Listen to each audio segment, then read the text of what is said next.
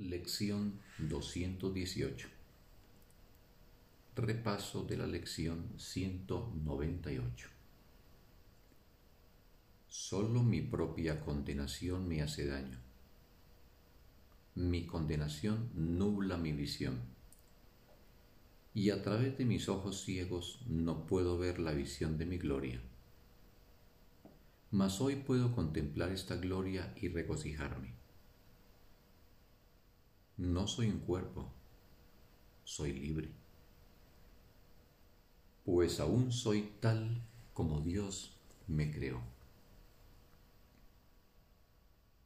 Un bendecido día para todos.